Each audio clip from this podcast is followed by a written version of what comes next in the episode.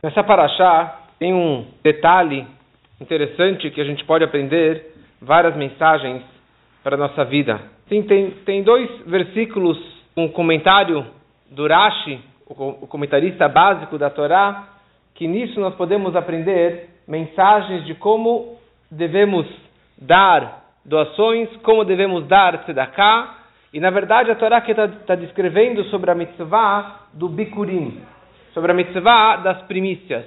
O que eram as primícias? É uma mitzvah da Torá, mas isso só aplicava na época do templo. O camponês, o fazendeiro, quando ele as frutas começaram a brotar, a crescer, então as primeiras frutas, as primícias, as primeiras frutas que nasceram, ele marcava aquela fruta e daí quando chegava a festa que acabamos de passar na festa de Shavuot, Hagabikurim, ele pegava essas frutas, colocava numa cesta bonita e levava em direção ao Beit HaMikdash, em direção a Jerusalém, ao templo. Isso era a, uma das cerimônias feitas na festa de Shavuot, Hagabikurim. A pessoa pegava a primeira romã, a primeira cacho de uva, prim o primeiro figo, tâmara e assim por diante. Ele levava isso aqui em direção ao Beit HaMikdash e ele levava e deixava isso aqui lá. Levava para Deus. É interessante que essa mitzvah, a Torá já descreveu lá para trás. A Torá descreveu, na Parashah a Torá descreveu que existe a mitzvah de Tavi Beit Hashem Elokecha, que você tem que levar as tuas premissas para a casa de Hashem. Só que a Torá não descreveu o que era feito com essas frutas. Porque os sacrifícios em geral a Torá descreve exatamente. Você levava, tinha vários tipos de oferendas, umas eram queimadas no altar, outras parte era dado para os donos, outra parte era dada para os Koanim, para os sacerdotes. Mas quando que chega sobre essas primícias, sobre essas donativos de frutas, a Torá fala simplesmente Tavi Beit Hashem Elokecha, você leva para a casa de Hashem. E a Torá não te fala, e aí, Deus vai comer? Você vai queimar no altar as frutas? A Torá não descreve. Bem mais para frente, que seria agora então na nossa paraxá, a Torá descreve que todo, toda a trumá e os donativos que eram trazidos pelo povo de Israel, isso pertence aos Kohanim, isso pertence aos sacerdotes. Ou seja, a Torá aqui na verdade está deixando, determinando a seguinte mensagem. Quando você traz um donativo para Hashem, você traz um donativo para o Beit HaMikdash, para quem você está dando? Você está dando para Deus. Depois, na prática, vai ser encaminhado para o Kohen. Mas não é que você está dando para a pessoa física. Você está dando aquele donativo para Hashem. E depois você doa para o Kohen. Por que isso? Porque a Torá descreve essa mitzvah em dois lugares separados e te dividindo, olha, primeiro você leva para casa de Hashem e depois a Torá te fala bem mais para frente, você vai doar isso aqui para o Kohen. Porque a Torá conhece a natureza do ser humano. E conhece o nosso Yetzerará, o nosso mau instinto. E qual que é o pensamento, qual é a provocação, o pensamento desse mau instinto, da má inclinação? Ele vai falar um minuto só. Você está meses trabalhando no seu campo. Isso é uma árvore, você está anos trabalhando nessa árvore. Você arou a terra, você semeou, você regou, você trabalhou e cuidou e trabalhou e trabalhou e trabalhou e trabalhou, finalmente começam a aparecer umas frutas bonitas, gostosas na, na, na, na árvore de romã, na tamareira e assim por diante. Então você vai pegar aquela fruta, você vai falar, é minha. Eu estou aqui anos trabalhando, tantos meses trabalhando por essas frutas, então agora é minha essa fruta. Fala a Torá, não, não, não, não. Essa fruta não é tua. Essa fruta pertence a Hashem. Para você saber que tudo aquilo que você ganhou não é do teu esforço, não é do seu trabalho, não é o teu merecimento, é porque Hashem ele te deu. Hashem te abençoou o teu campo, que a sua árvore vai brotar esses frutos maravilhosos. Como reconhecimento, reconhecimento que tudo aquilo que você tem, tudo aquilo que você ganhou, pertence a Hashem. Então a primeira coisa que você faz, você dá para Hashem. Agora, se a Torá te descrevesse, ó, a fruta que você ganhar, a primeira fruta que você ganhar, o bicurim, você dá para o Kohen. Fica muito mais difícil, porque você fala, eu também sou carente. Por que, que ele merece mais do que eu? Se eu doasse essas frutas para uma entidade, para uma sinagoga, para uma estivá, para uma escola, para uma causa muito nobre, ok, até que eu consigo aceitar. Mas se a Torá te fala, olha, você pega esse, essas frutas e você dá direto para o Kohen. É muito mais difícil. Porque ele é uma pessoa, eu também sou uma pessoa. Eu também tenho minha família que precisam. Então sabe o que? Vamos fazer 50-50. Eu dou metade para ele, metade para mim. Fala a Torá, a Torá te deixa claro que desde o começo, quando você vai trazer um donativo, você não está dando para ninguém. Você está dando para Hashem. Os donativos que você vai dar, aqueles, aquelas primícias, aquelas frutas, você está dando para Hashem. Ah, estou dando para Hashem.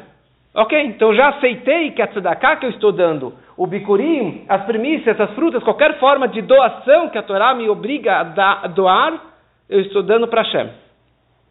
Depois a Torá te fala, olha, na prática esse dinheiro vai ser encaminhado para o sacerdote, já que a vida dele é trabalhar no templo, ele não tem, não tem terreno, não tem parnassá, não tem sustento, o sustento, ele vive das doações. Então daí fica muito mais fácil de você doar para ele, porque na verdade você está dando para Hashem e está sendo encaminhado para ele. Isso na verdade se aplica em, em todas as situações da vida, em todos os tipos de doações que a pessoa ela tenha que dar, a pessoa tem que entender que quando você dá uma tzedakah, você não está dando nem para a sinagoga, nem para a escola, nem para estivar, nem para aquela, aquela causa, nem para aquela pessoa que precisa. Qualquer tzedakah que você está dando, você está dando para Hashem? Você está dando para Hashem. A pessoa, como está escrito na Torá, a pessoa que empresta dinheiro, ele está está emprestando para mim, está emprestando para Deus. Quando você empresta o dinheiro, você está emprestando para Hashem. Hashem que vai te pagar de volta. Então fica muito mais fácil na hora que você tem isso aqui na sua mente, que qualquer donativo que eu vou dar, eu, eu estou dando para Hashem, então fica mais fácil. E mais ainda, como que já foi falado várias vezes, todo o conceito da tzedakah é mais do que a tua obrigação. Você dar o macer, você dá os 10%, ou melhor, você dá os 20% que isso a Torá ordena, isso daqui não é um dinheiro que te pertence. É um dinheiro que Hashem colocou num bolso para você ter o mérito e o crédito de ter compartilhado esse dinheiro com outra pessoa. Porque Hashem poderia diretamente ajudar o pobre, ajudar aquela instituição. Mas ele colocou esse dinheiro a mais no meu bolso para que eu tenha o meu livre-arbítrio, para que eu tenha a escolha de falar, eu vou ajudar. Mas não sou eu. Eu estou cumprindo a minha obrigação de doar para aquela pessoa. E essa mitzvah, tem uma coisa muito interessante, que essa mitzvah, a mitzvah de tzedakah em geral, é a única mitzvah que Hashem ele fala, Bechanunina bezot. Por favor, me teste. Por favor, me teste. De todas as 613 mitzvot da Torá, a única mitzvah que Deus ele fala, por favor, me teste, é a mitzvah da doação, a mitzvah da tzedakah. Hashem ele fala, se você doar o 10%, se doar a tzedakah, eu vou te dar esse dinheiro de volta e com juros.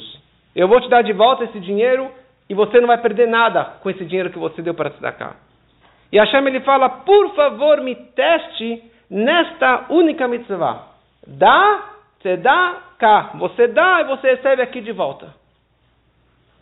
E tem várias e várias cartas do Rebbe, que eu li ultimamente, que o Rebbe descreve sobre essa ideia da mitzvah da tzedakah.